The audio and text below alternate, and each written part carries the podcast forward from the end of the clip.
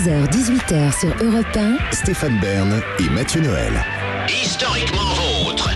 Historiquement Vôtre, l'émission qui remonte aux origines de tout ce qui fait notre quotidien, tous les objets, les pratiques. Aujourd'hui, David Castel-Lopez, vous nous parlez de quelque chose qui disparaît aujourd'hui même, c'est l'horloge parlante. Oui, alors vous me disiez que vous n'avez vous savez pas beaucoup utilisé le- l'horloge Non, parlante. non, Il n'empêche, on fait partie, euh, vous et moi, de la dernière génération, dont en tout, en tout cas certains membres ont utilisé l'horloge parlante, non pas comme une curiosité hipster, Ouais. mais comme un vrai service précieux.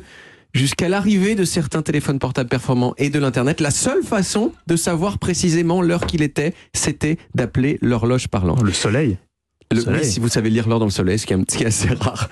Et comme, et comme personnellement, et comme personnellement, je suis quelqu'un, euh, on dirait pas forcément d'ailleurs comme ça, mais je suis quelqu'un qui adore que les choses soient en ordre. Et bien régulièrement, j'appelais l'horloge parlante à l'enfance, à l'adolescence, pour remettre à l'heure ma montre. Et ensuite, je prenais ma montre comme référence et j'allais régler un par un tous les réveils de la famille en me disant tiens, c'est fou, le réveil de maman, il retarde un peu plus que les autres. Et ça me plaisait, vous voyez.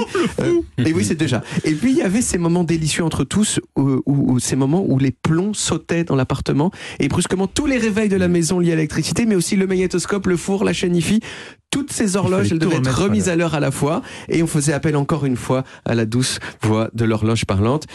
Je me souviens une fois de l'avoir appelé et de l'avoir écouté pendant longtemps. Vous voyez, plusieurs minutes bien après que l'heure était. Ben, juste comme une sorte de petite expérience. Euh, C'était assez mystique d'ailleurs, et ça l'est toujours. Mais c'était à compense- l'époque où vous draguiez Constance ou Non, c'était- encore plus ça- jeune. C'est le- c'est l'enfance, oui. C'est euh, oui, peut-être entre Rien à 12 et voir avec 15 ans. votre microscope. Non, non, alors rien à voir avec ça. Vous n'étiez pas avec votre microscope en écoutant l'horloge parlante. Tout- parce non, que là, c'était ça- ça vraiment, c'était une, expérience euh, très pure euh, et pas du tout euh, sensuelle. Alors l'horloge parlante, ça marchait comme on, on compose le 3699 et là euh, on entend, on entendait maintenant euh, alternativement un monsieur et une dame qui vous disent l'heure à l'infini cinq fois par minute. Euh, euh, une minute une dame, euh, l'autre minute le monsieur. Il le dit, il la disent à 10 secondes, 20 secondes, 30 secondes, 40 secondes et à la minute. Et ils disent tout ça d'une voix toujours égale, élégante, professionnelle, avec un accent un tout petit peu nouvelle vague qui était déjà Ah. daté à l'époque. Alors hier soir, tard, pour préparer cette chronique, j'ai appelé l'horloge parlante pour la première fois depuis 20 ans. J'ai d'abord été surpris parce que à mon époque, ça coûtait le prix d'un appel local, euh, c'est-à-dire rien du tout, et aujourd'hui ça a un petit peu changé. Bienvenue sur l'horloge parlante d'Orange. Après le bip, l'appel coûtera 1,50€ plus le prix d'un appel. Voilà, 1,50€ pour connaître l'heure. pour savoir l'heure, c'est encore plus cher que d'aller faire pipi dans une gare. C'est vraiment euh, euh, hors C'est de le prix. plus mauvais deal du moment. Mais une fois par- passé ce moment, j'ai presque eu les larmes aux yeux parce que le monsieur et la dame que j'avais quittés il y a plus de 20 ans, Pas eh bien, ils continuaient à dire l'heure avec exactement le même sérieux, la même Ils élégance sont et la même vous voix peut-être et la même voix un peu troisième République. Écoutez le monsieur par exemple. 0 heure, 5 minutes, 20 secondes. 20 secondes, vous voyez? A mais a- nous, on n'est pas comme vous, David. On va pas s'exciter sur la voix de l'horloge. Je sais que vous essayez de nous entraîner dans votre monde.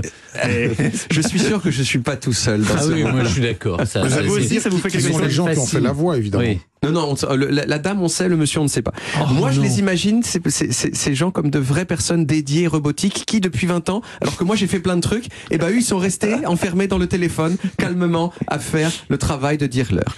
Mais alors de quand est-ce qu'elle date cette horloge parlante? Alors au début des années 30, il y avait déjà une horloge parlante, mais c'était une horloge euh, qui, qui parlait, c'était quelqu'un qui parlait pour de vrai. C'est-à-dire que il y avait un, numé- un numéro que vous pouviez appeler à l'Observatoire de Paris.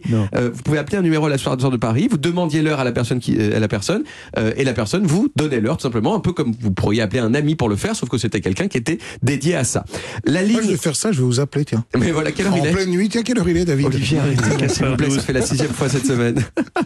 la ligne, elle était toujours occupée parce que les gens, ils arrêtaient pas d'appeler, donc c'était pas très efficace. Et il y a un type de gens que l'absence d'efficacité énerve énormément, ce sont les ingénieurs. Ah, ou les ingénieurs allemands. Les ingénieurs allemands encore plus. Et justement, il y avait euh, un, un- à l'Observatoire de Paris euh, un, un ingénieur qui était le directeur de l'Observatoire qui s'appelait Ernest Esclangon, un vrai nom de la Troisième République pour le coup. Et et- et il a fait enregistrer toutes les heures par une vedette de la radio qui s'appelait Marcel Laporte.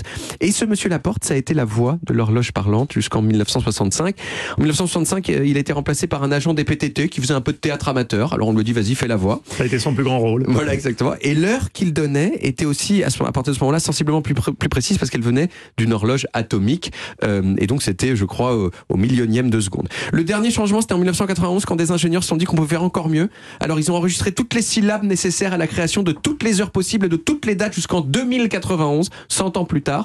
Ils ont enregistré genre 20, euh, mais aussi te pour faire 23, vous voyez, et t pour faire 21. En tout, chaque voix durait 4 minutes qui, et, et ça pouvait faire absolument toutes les heures. Il y a un ordinateur qui combinait toutes ces syllabes pour créer l'heure, mais depuis quelques années, hein, euh, il y avait un, il y avait plus grand monde qui appelait l'horloge parlante et le matériel nécessaire à l'horloge parlante, il devenait vieux. Alors Orange a décidé de l'arrêter. Et comment ils l'ont annoncé? Et bien sûr, l'horloge parlante elle-même, avec un message enthousiaste dans la forme, mais très triste dans le fond. Nous vous informons que l'horloge parlante fermera définitivement le 1er juillet 2022. Voilà. Alors, euh, comme l'arrêt des cabines téléphoniques, ça n'a euh, aucun impact sur mon existence, sauf de me rappeler que, que ma jeunesse est derrière moi et que je me rapproche doucement de la mort.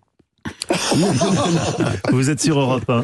Passez une bonne Vous avez encore un peu de temps quand même. Et maintenant, on va se Oui. finir au whisky. Merci David. Merci David, on retrouve les origines en podcast sur toutes les applis audio et en vidéo sur YouTube Dailymotion et sur le site europe1.fr.